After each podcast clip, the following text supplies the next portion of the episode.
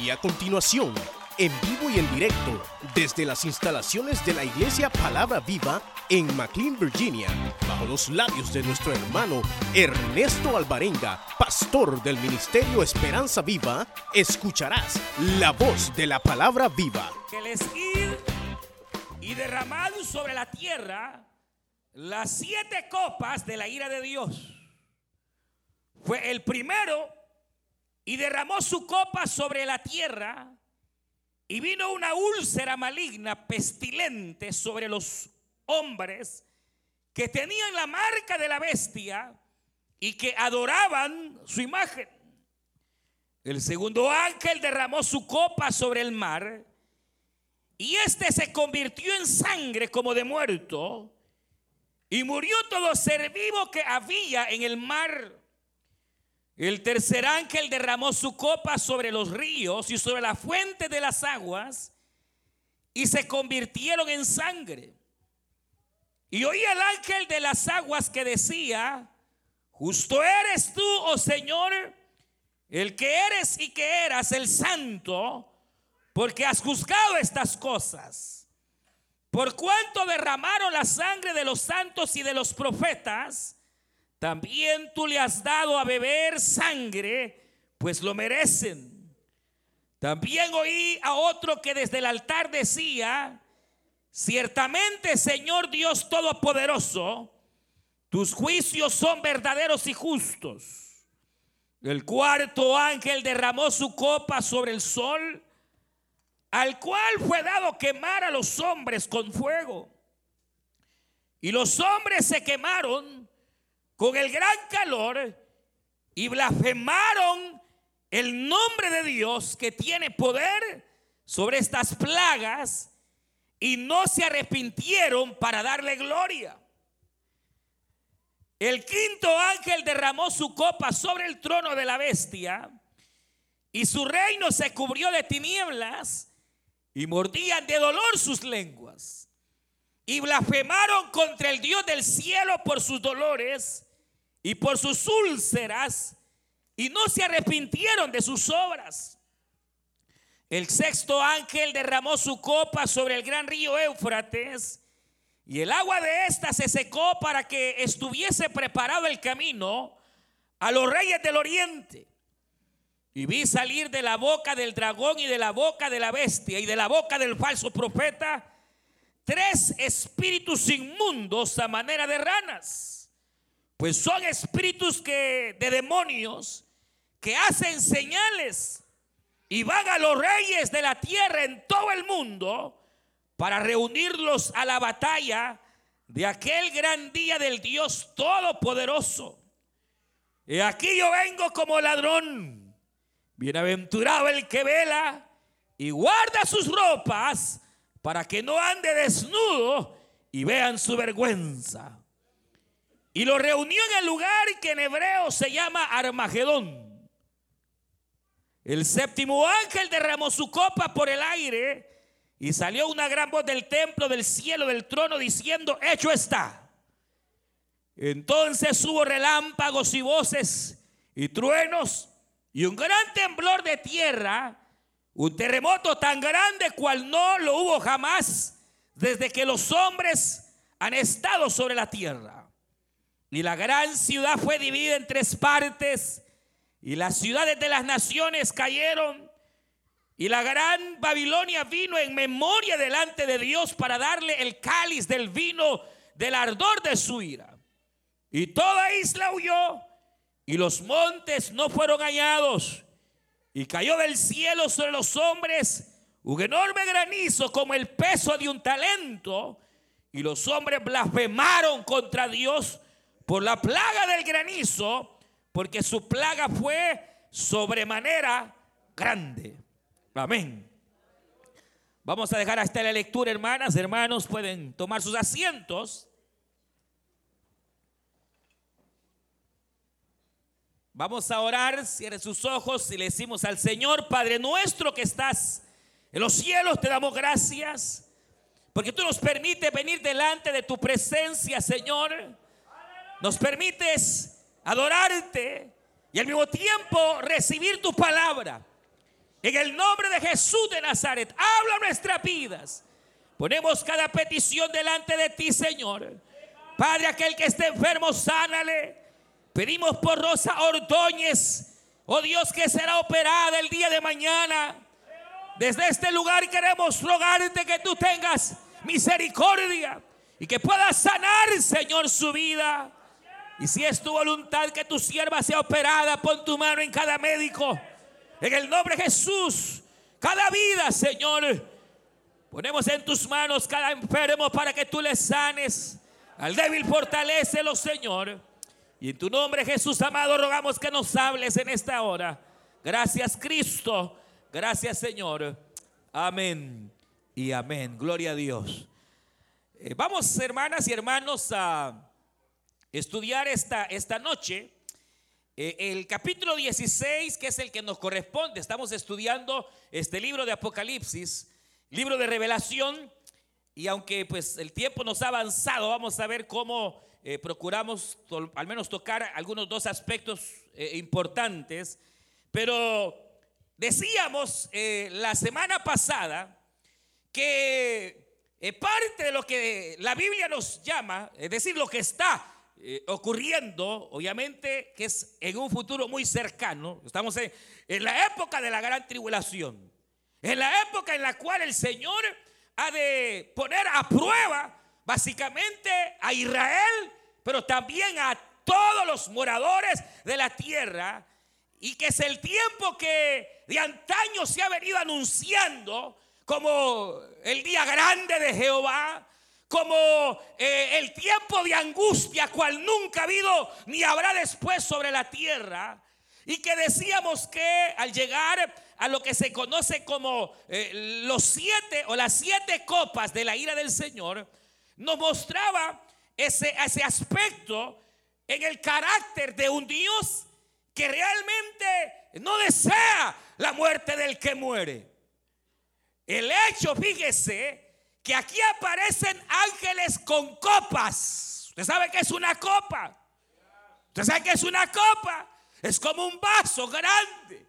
Pero dice que en este vaso grande, ahí está puesta la ira de Dios. Pero ¿qué nos demuestra esto? Nos demuestra la paciencia del Señor como que usted tenga una copa y la va procurando llenar gota a gota con, paciencia, no queriendo derramarla. Porque nada costaría, decíamos que Dios de una vez eh, eh, se acabe eh, a la tierra, pero el Señor no. Al contrario, si uno ha ido analizando, decíamos, este libro del Señor, uno ve que Dios ha venido actuando de tal manera que ha venido derramando algún juicio menor, otro juicio un poquito más grande y que los juicios básicamente eh, vienen de manera gradual. Porque Dios no desea, hermanos, oiga bien, realmente hacerlo. Dios no es un Dios que está eh, contento con ver al ser humano eh, ser abatido, afligido. No. Pero a causa de su justicia, es que hermanos, hoy vemos el cuadro más caótico que se pueda presentar en toda la escritura. Las copas de la ira, donde comienza, hermanos, a derramarse uno a uno eh, eh, eh, este, este sentir de Dios hacia, hacia los moradores de la tierra. Y entonces uno ve aquí, por ejemplo, que la Biblia menciona que de pronto comienzan a salirle al ser humano, a los seres humanos, llagas sobre su cuerpo. Y de pronto viene la ira sobre los hombres y sus pieles comienzan a ser, eh, eh, a tener llagas que son dolorosas. Y que, eh, hermano, dice que además son malignas. Pero además dice que de repente se derrama otra copa que cae sobre la mar y que el efecto de aquella copa es que básicamente todos los peces y todos los seres marinos mueren. Y después viene y, que de repente viene otra copa y cae en la fuente de las aguas, que básicamente son las aguas que el ser humano bebe. Las aguas no saladas, sino las aguas eh, en algún sentido eh, que pueden ser bebibles. Pero entonces, hermano, cuando uno ve todo este cuadro, usted ve que ahí se habla de un terremoto cual nunca lo ha habido, jamás lo habrá, como ese terremoto. Se habla de granizos cayendo sobre, sobre la tierra. Y entonces, al ver este cuadro, hermanos, hay dos cosas que yo quiero que hoy nosotros pensemos. La primera de ellas, hermano, es que este capítulo 16, en donde ya el Señor se ha cansado y su paciencia misma se ha agotado, nos hace ver, oiga, que no se nos olvide nunca, nos hace ver las terribles consecuencias que el pecado siempre trae a la vida humana. No se nos olvide que cada vez que el ser humano peca contra Dios, el pecado traerá consecuencias. Porque se quebranta la palabra de Dios, se quebranta aquello que el Señor eh, ama, su palabra, y que al obedecer trae vida al ser humano, pero al igual al desobedecer la palabra y pretender vivir a nuestro antojo, hermanos, tarde o temprano traerá consecuencias. ¿Qué es lo que ocurre acá? Aquí los seres humanos. ¿Y qué han hecho los seres humanos? Lo que han hecho es pisotear la ley de Dios. Vivir a su antojo. Cada quien hacer su propio mundo y vivir bajo sus propias leyes quebrantando. Hermano, tal y como hoy está la humanidad, eh, vea cómo está el mundo. Eh, el mundo vivirá de acuerdo a las leyes del Señor o la vivirán pisoteando. ¿Cómo viven los seres humanos? Pisoteando, hermano, cuánta maldad, cuánto pecado, cuánta injusticia uno ve. El ser humano ha tomado un patrón de vida en el cual se, se pretende pisotear la ley de Dios. Se, se ha pretendido pisotear la misma existencia del Señor.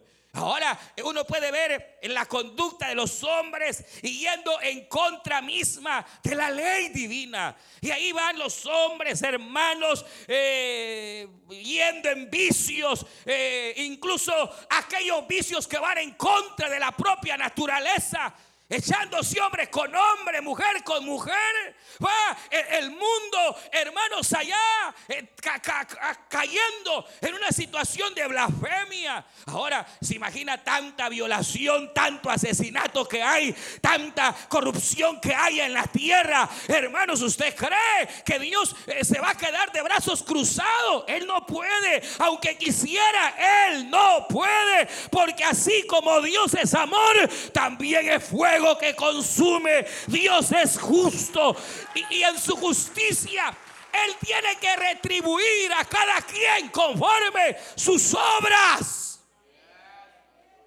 Imagínense, aquí hay personas que lo que hicieron fue blasfemar en contra de Dios.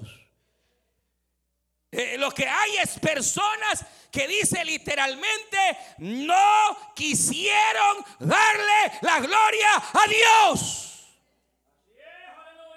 Dos cosas aparecen acá. Gente que ha quebrantado la ley de Dios y gente que ha robadole la gloria al Señor y han dicho, no quiero nada contigo. Yo soy merecedor de mi propia gloria y yo no te la daré. Mire, mire cómo es el, ser humano. ¿Cuál es la intención de la humanidad ahorita? Sacar a Dios de escena. Eh, pretender que lo importante, hermanos, es el hombre, el orgullo y que el hombre pueda eh, gloriarse en sí mismo, gloriarse en la tecnología, eh, en, la belleza, gloriarse en su fuerza, eh, gloriarse en sus capacidades. Y los hombres han robadole la gloria al Señor. Y es un peligro robarle la gloria a Dios. Porque tarde o temprano Dios no puede quedarse de brazos cruzados. Dios no comparte su gloria con nadie. Hermano, qué triste ver una humanidad donde se pretende sacar a Dios de las escuelas. Se pretende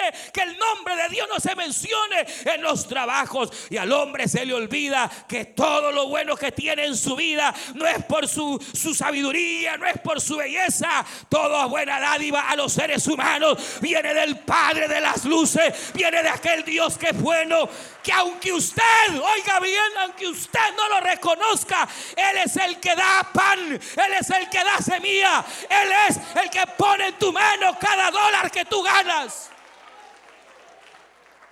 Si estás con salud, debería darle gloria a Dios. Si no estás eh, cuántos eh, pies bajo tierra, muerta o muerto, es gracias al Señor, porque Él da y Él quita la vida. Hermano, qué tremendo. Pero los hombres no. Los hombres se han vuelto ateos.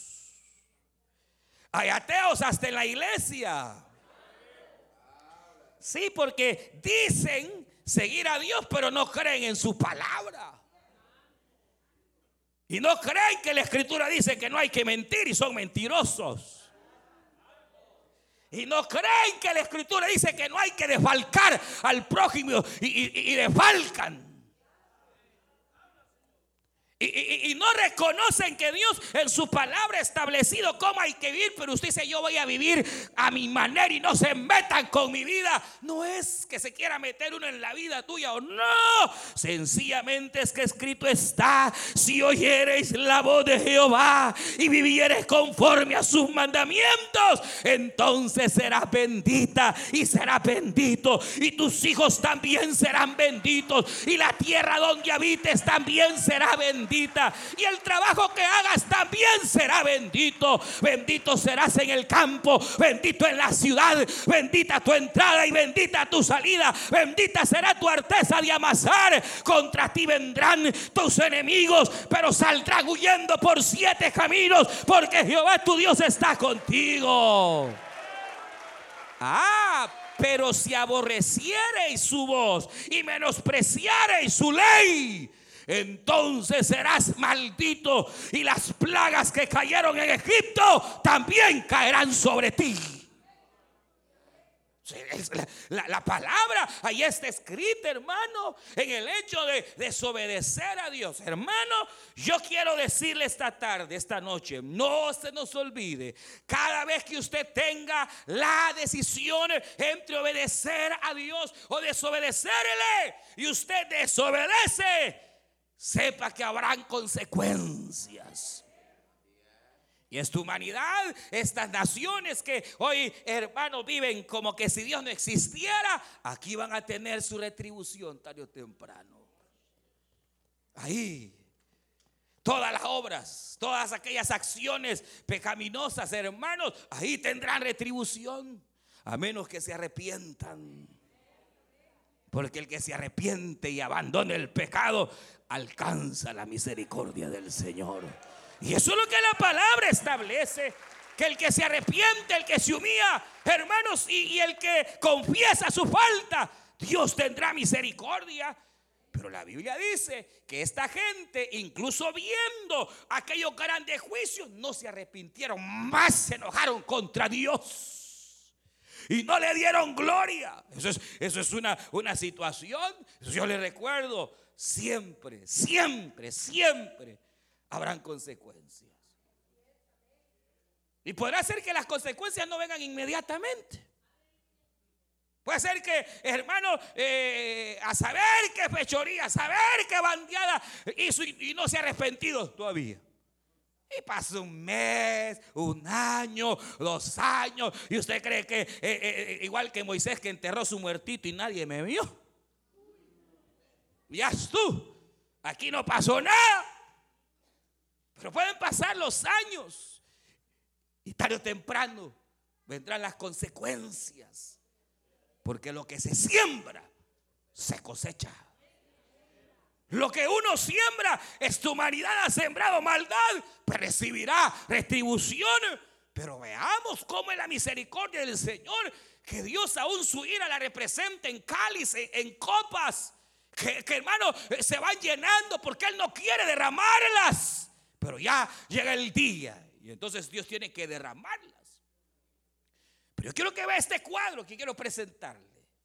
Que si usted nota, ninguno de los juicios, ninguno, ninguno, ninguno de los juicios que aquí se ven viene directamente de la mano de Dios. Ninguno. Son ángeles. Son ángeles los que vienen y desatan los juicios. Mire cómo es Dios. Ay, es que Dios me tiene enfermo. No, no, no, no, no, no, no. Dios es bueno. Dios es bueno. Y para siempre su misericordia. Dios no puede enfermar a nadie, sépalo. No puede. No puede poner un cáncer, no puede poner eh, un tumor, no puede poner eh, eh, ninguna enfermedad en nadie. ¿Sabe por qué? Porque hay una ley, hay una ley universal y es esta. No se puede dar lo que no se tiene y Dios no tiene enfermedad. Él es Jehová, nuestro sanador.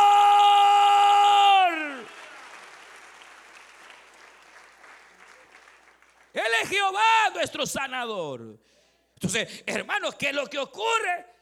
Dice que los ángeles son los que van a desatar la ira del Señor. Pues resulta que la palabra ángel significa mensajero. Mensajero. Es decir, que Dios para establecer su justicia lo que hace es utilizar un ángel, que en este caso es un mensajero, pero puede ser una persona, un hombre, un político, cualquiera. O sea, Dios para establecer su justicia, hermano, puede utilizar cualquier instrumento. Como cuando usted se ha leído, por ejemplo, eh, no recuerdo si es el libro de Joel, pero hay uno de los profetas menores donde dice el Señor estas palabras a Israel por cuanto no se arrepintieron, por cuanto no le dieron gloria a él, por cuanto lo aborrecieron y lo abandonaron. Dice, dice, dice el libro, he aquí pueblo grande, a los caldeos yo los he levantado y los caldeos vendrán sobre ti y destruirán tu tierra por haberme abandonado. Pero después de que los caldeos te destruyan, levantaré otro pueblo más grande que destruirá a los caldeos por haber dañado mi pueblo. O sea, ¿qué quiere decir? Hermano, que el Señor utiliza el instrumento humano para enjuiciar al mismo hombre. Entonces, ¿por qué le digo esto? Porque realmente cuando uno ve, hermanos, de otra perspectiva, en el sentido, obviamente, que estas copas pueden venir y, puede ser así como dice la Biblia, aparecer un ángel y derramar un montón de úlceras. Puede aparecer un ángel volando y llenar de, de, de sangre todo el mar, porque nada es imposible para el Señor. Pero también hay otras perspectivas que sencillamente estos grandes juicios que el Señor va a permitir se desaten, son juicios que el mismo hombre se ha creado para sí mismo.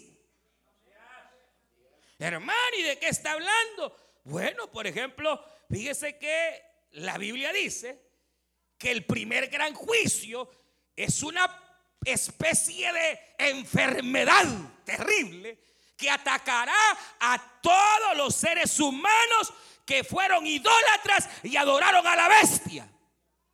Y no le dieron gloria a Dios. Ya le dio gloria a Dios, hermano, usted, al Señor, por su vida. Ah, ya, vive para. ¿Cuántos viven para la gloria de Dios? Ah, ah, jóvenes, ya viven para la gloria del Señor. ¿Cuántos ya viven? Si no tengas cuidado, porque todo aquel que no vive para dar gloria al Señor va a aparecer ahí. Si está vivo, pues. Y la Biblia, la primera gran plaga es que viene una copa que derrama juicio sobre una enfermedad o enfermedades que van a dañar la piel de los hombres. Y a los hombres se les va a llenar, hermanos, de úlceras, de llagas, sus cuerpos. Y lo cual hará que, perezcan, que, mueran, eh, eh, hermanos, a causa de esas úlceras que dice que son malignas. Y entonces, ¿qué, qué, puede hacer? Que, que venga un ángel y lo haga. Otro que vengan mensajeros. ¿Y que son mensajeros? Por ejemplo, hermano, usted está viendo en ese mapa los países que actualmente cuentan con lo que se conoce como bombas químicas o bombas biológicas. ¿Y qué son esas bombas químicas y bombas biológicas? Sencillamente son armas que tienen virus, tienen bacterias, eh, eh, hermanos que, eh, o, agentes químicos que al ser derramadas no explotan, no hacen pau, no, no, no, no, no, nada sino que empiezan, hermanos, a enfermar a las personas. Hermanos, empiezan a dañar sus pieles, empiezan a deteriorar. ¿Y, y cómo hacen? Eh, hermano, ya, ya, ya, ya pasó, usted sabe, hace unos cuantos añitos allá en Siria, pasó en Irak, en donde a, la gente que estaba en contra de esos gobiernos pasaban aviones derramando armas químicas y la gente se quemaba. Hermano, eh, eh, si hay por ejemplo, ¿se acuerda cuando hace algunos años aquí se puso en vilo todo porque andaban en el correo repartiendo antrax? Y cuando abrían las cartas era un polvo que lo mata a uno. ¿Qué, pasa? Hermano, por ejemplo, azar aquí en Estados Unidos, que no crea, Estados Unidos tiene unos arsenales de bombas biológicas y químicas. Las tiene Rusia, las tiene Irán, las tiene hermanos China, las tiene naciones que están, hermanos, solo esperando que una se ataque a otra y tal vez, hermano, no sea un bombazo, sino que sencillamente vengan a regar enfermedades. Mire, ya Rusia lo hizo en la Segunda Guerra Mundial. Yo no pude sacar imágenes porque son demasiado horribles y aquí hay niños. Pero, pero imágenes cuando han habido ataques biológicos en naciones, hermano, es literalmente lo que dice la Biblia, gente enllagada, sus pieles eh, siendo desgajadas, hermano, es, es terrible. O igual, mire cómo tiene en vilo al mundo ahorita este loco del señor de Corea, del norte está estallando bombas nucleares. Hermano, una bomba nuclear es capaz no solo de estallar, sino de hacer ondas radioactivas que pueden literalmente hacer cumplir la palabra profética que habló Zacarías. Capítulo 14. He aquí, he aquí, dice el Señor con estas plagas. El Señor herirá a todos los pueblos que pelearon contra Jerusalén. La carne de ellos se corromperá estando ellos sobre sus pies y se consumirán en las cuencas sus ojos y su lengua se quedará pegada a su boca. ¿Se puede imaginar?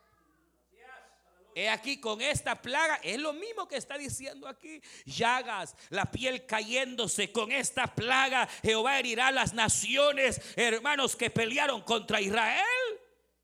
Van a quedar los esqueletos parados y todo el despellejado, hermano. Los ojos se le van a hundir, dice. ¿Y qué es? Si no, quizás armas biológicas y armas eh, químicas que pueden ser utilizadas, hermano, y que, y que pueden matar a millones de personas. Solo Estados Unidos tiene una de las armas más letales que se llama el gas BX. Y tiene toneladas y es un gas que hermano es capaz de destruir. Y lo que tiene como gran habilidad es que no se espuma rápido, se queda en el aire hasta 18 horas antes de evaporarse. Sí, pero, y entonces, realmente, hermano, claro, Dios puede enviar, y, eh, enviar un ángel y, poner esa llaga. ¿O qué sabemos si es el mismo hombre, hermano? Siendo usado por Dios para destruir al mismo hombre. Sí, si es que, eh, hermano, la segunda plaga dice, mira, ahí están eh, en guerra, en donde han ido a derramar gases, bombas eh, con gases, eh, bombas biológicas. Qué tremendo. Lo, lo otro, fíjense que dice la Biblia que la segunda copa que se derramó, dice que cayó sobre el mar, todo el mar, todos los siete mares, los siete océanos, dice que se convirtieron en sangre.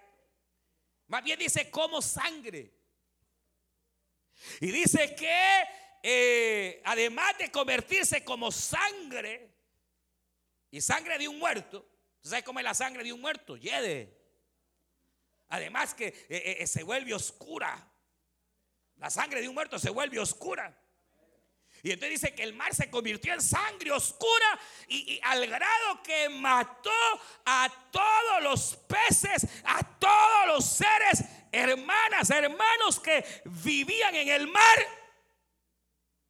Y usted sabe que más del 60% del alimento del ser humano viene, viene del mar, o el 50% por ahí. Pues la cuestión es que acuérdese que uno de los juicios en la gran tribulación es que la comida se va a acabar, se va a tener que racionar. ¿qué, quiere decir? Oiga bien esto. Oiga acá en el nombre del Señor. ¿Qué está diciendo?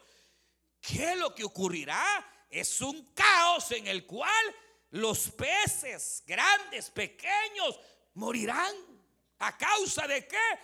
De, cierto juicio que viene y que lo que hará sencillamente es convertir el mar en sangre. Ahora, ¿puede el Señor convertir el mar en sangre? ¿Sí o no? Sí, ya lo ha hecho. Aleluya. Claro. Y, además que, uno va a decir, pero ¿y cómo puede ser eso? No, hermano, eso se está dando ya. Esa foto que usted ve son miles de peces que hace unos meses salieron flotando de ríos y mares de Florida. Hubo un fenómeno que se está dando y no solo en Florida, se ha dado en Taiwán, se ha dado en Brasil, se ha dado que se están muriendo miles de peces y aparecen flotando así. Y, cuando flotan, de repente empieza el mar a convertirse en sangre. Por ejemplo, ahí está una, mire, eh, todo lo que usted, esto fue en Brasil, esto fue en Taiwán, esto fue aquí en Florida miles y miles de peces muertos. Usted lo ve, lo ve, los está viendo. Y los biólogos marinos han tratado de buscar explicación y no encuentran. La única es que ellos dicen que lo que ocurre es que los volcanes están sobrecalentando la tierra y está habiendo un sobrecalentamiento del océano. Y eso está produciendo que ciertas eh, eh, especies, hermanos de corales y eh, ciertas especies estén lanzando toxinas que están envenenando los peces. Y que hermanos da la coincidencia que esas eh, corales son algas que están desprendiendo toxinas venenosas están creando lo que se llama la marea marrón. Ya va a ver ahí. El mar hecho sangre. Ahí está. Y eso es un pedacito nada más ¿Pero por qué es que se está habiendo este sobrecalentamiento? Porque el hombre se acabó la tierra. Sí, el hombre mismo se ha acabado la tierra. Ha destruido los mismos ecosistemas. Y entonces, mire, dicen ellos que las temperaturas este 2016 fueron más calientes o cálidas que lo normal. Durante el invierno pasado, dando lugar a la floración de algas tóxicas y una marea marrón que lo que hizo fue reducir el oxígeno de los del agua. Y para que hubiera esto, eh, ahí aparece este, dice Edgar Land, eh, portavoz del Distrito de Administración del Agua de los Ríos y los Mares, dijo que las autoridades aún no pueden determinar el efecto de la marea marrón en la pradera marina, ya que el agua está demasiado turbia en el momento que están investigando qué es lo que estaba pasando. Lo tremendo es que esto no solo ocurre en el agua salada, ha ocurrido en ríos, ha ocurrido en lagos. Por eso dice que la otra copa sencillamente se derrama sobre las fuentes de las aguas y las fuentes de los ríos. Ya se dijo, ¿sabe? Ya se dijo que la tercera guerra mundial va a empezar no por el petróleo. La gran guerra que esperan no va a venir eh, por petróleo, por el agua. Porque el agua se está acabando, hermanos. El agua se está escaseando. Y las poblaciones creciendo, el agua bebible se está acabando y ya se dijo que lo que podrá ocurrir es que la última gran guerra será por agua. Algunos han llegado a pensar que el interés del anticristo en torno a Jerusalén, a Israel, obviamente será intereses religiosos, pero también, usted sabe, pero Israel es la nación que cuenta con la patente y las maquinarias más grandes del mundo de desalanización. Es decir, de convertir el agua de mar en agua potable. Más del 50% del agua que se bebe en Jerusalén es desalinizada. E Israel es la única nación que cuenta con la patente, hermanos, de poder convertir el agua de mar en agua bebible. Que por cierto, por misericordia han venido a poner una aquí en California. Ahora, pudiera ser eh, que, hermanos, Israel, eh, eh, el anticristo, obviamente usted sabe que en su momento atacará a Israel, buscará a Israel. hermanos, lo que hará es básicamente apoderarse de todo ese, ese, ese medio, el ojo del Medio Oriente. Y puede ser intereses petroleros. Israel cuenta con una de las más grandes reservas petroleras. Puede ser, hermano, eh, la falta de agua, qué es ello, pero la cuestión es que esto es interesante, porque cualquiera diga, pero mira, hermano, ¿y cómo va a hacer eso? Que el mar se va a convertir en sangre, eso no es posible y que se van a morir los peces, ya está pasando. Y es que la palabra del Señor se va a cumplir, pasará el cielo y la tierra, pero la palabra de Dios tendrá que cumplirse. He aquí yo vengo pronto como ladrón en la noche. Claro, claro. La cuarta copa dice que se derrama y entonces viene y, y, lo que hace es que enviará un calor tan insoportable que los hombres que hayan quedado vivos después de la plaga de las llagas, los pocos que hayan quedado vivos van a querer morirse. Díceles que ellos, lo, que ahí explicaba, hermanos, que se dice que el calor será tan horrible, tan tremendo que eh, se quemarán. Ahora, eso no es, usted sabe que no es nuevo. El hecho de que la tierra también se está sobrecalentando porque sencillamente la capa de ozono se ha destruido. ¿Y que la capa de ozono? Es una capa, es, una, es una capa que está arribita de la atmósfera que sirve como filtro para que los rayos solares no entren directamente y sobre todo los rayos ultravioletas sean, hermanos, en algún sentido absorbidos. Pero ese es un ejemplo, lo que usted ve en azul es el hoyo más grande que hay en la capa de ozono, porque la capa de ozono está llena de agujeros ya. ¿Y por qué está llena de agujeros? Especialmente por un elemento químico que se llama el cloro, que usted usa para lavar y para todo. E, el cloro es precisamente un elemento químico que se utilizó por años, hermano. En desodorante se ocupó. Eh, eh, y entonces todo ese cloro se va a la atmósfera y un solo átomo de cloro es capaz de destruir millones de moléculas de la capa de ozono tanto fertilizante que se utiliza para las plantas, tanta fertilizante para, hermano, eh, es lo que ha destruido la capa de ozono, la contaminación, eh, eh, el ambiente, los gases que salen de la combustión, es lo que ha hecho. Que ahora estén esos grandes agujeros, hoy están buscando cómo lo reparan. Ya, ya, ya, demasiado tarde, hermanos. Entonces, obviamente, ¿qué es lo que ocurre? Que usted sabe y lo ha leído, que de repente de la nada empiezan grandes incendios. En California, en otros países, hermanos, y empiezan a quemar cantidad tremenda de bosques. ¿A causa de qué? Del calentamiento. ¿Y a causa de qué? De que ahora los rayos solares llegan a caer tan directamente que son capaces de encender un fuego. Y no solo eso, hermano, causar lo que hoy se conoce como el sobrecalentamiento global, acabarse los polos, tanto la Antártida, el Polo Norte, eh, eh, eh, tremendo, y sobre todo el cáncer que se está convirtiendo en el más común, el cáncer de piel. Que todos saben que viene directamente por los rayos ultravioletas, que ya no se están filtrando. Y hoy es uno de los cánceres más comunes. Los melanomas, los que aparecen ahí de repente y, que son cáncer en la piel. Ah, eh, qué terrible, ya ve que Dios es malo. ¿Será que Dios es malo, hermanos? No es el mismo hombre, hermano, el que ha, venido acabándose el recurso que Dios le dio.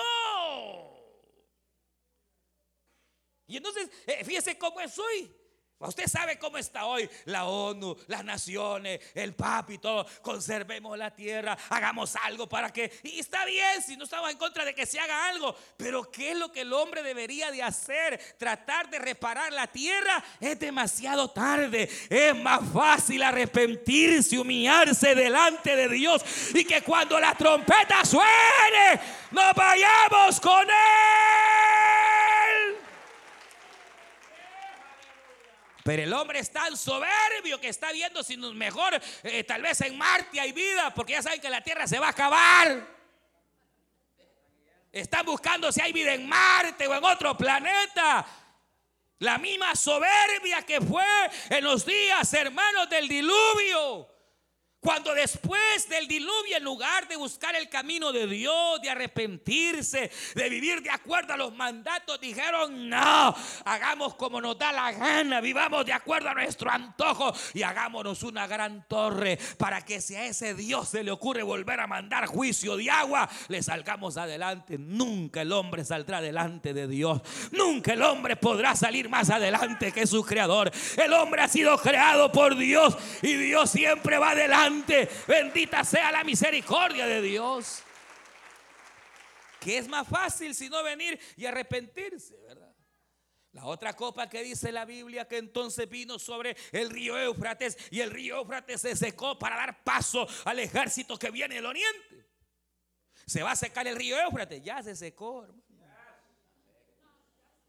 El río Éufrates e, e, era uno de los ríos más grandes y frondosos del oriente próximo. Es grande, todavía está, pero se está secando. Le está dando lugar a que ese ejército que la Biblia habla, que vendrá a luchar contra el anticristo, y, que eh, todos, el, todo el mundo, oiga bien esto, cuando el anticristo comienza a reinar, todo el mundo está con él. Cuando el anticristo a los tres años y medio saque los cachos, diga que él es Dios y tome Jerusalén, todas las naciones que han estado con él se desatan y empieza el Armagedón. ¿Y qué es el Armagedón? Es la batalla de países contra países contra el anticristo. Fíjense que es tremendo, que es tremendo. Pero, pero, pero, ¿cuál es la idea? Sencillamente, hermanos, de que el Señor primeramente es paciente. Pero que si realmente, hermanos, el hombre sigue de terco y de necio en su pecado, en su falta, entonces Dios, Dios, el hombre en su rebeldía, Dios tiene que establecer su justicia porque Él es Dios. ¿Qué es lo que ocurrió? Que los seres humanos pisotearon la ley de Dios y no le dieron gloria en su vida. Entonces, si usted nunca le ha dado gloria a Dios o está pisoteando la ley de Dios, arrepiéntase. Son dos juicios. Por dos razones, por el juicio. ¿Qué vemos? Por último, que Dios no es que de su mano desata un juicio. No. Todos los juicios vienen de la mano de un mediador. Y un ángel puede ser un ángel literal o un mensajero. En donde todos estos juicios de la gran tribulación es probable que sea el mismo hombre que se los está haciendo, destruyéndose unos a otros. Y que qué triste es que aún viendo, hermanos, el ser humano se puso terco y no quiso honrar a Dios, sino que blasfemaron. Que Dios tenga misericordia, hermanos. Vamos a ponernos en pie, vamos a orar y decirle, Padre nuestro que estás en los cielos, te damos gracias.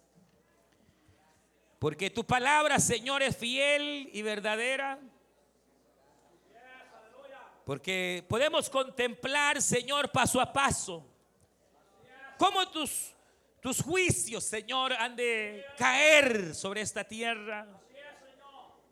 Pero que Señor reconocemos que tú eres bueno. Y tú no deseas la muerte del que muere.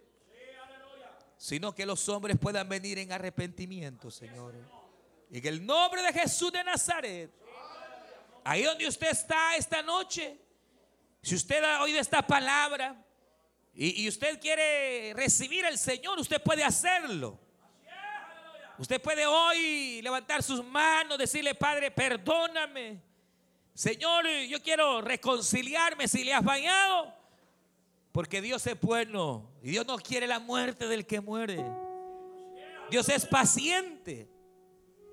Mas los seres humanos muchas veces somos tercos. Usted escuchó el mensaje restaurador de Jesucristo desde las instalaciones de la iglesia Palabra Viva en McLean, Virginia. Si este mensaje ha sido de bendición para su vida y necesita oración, contáctenos al teléfono 571-633-0469. 571-633-0469. Que Dios le bendiga.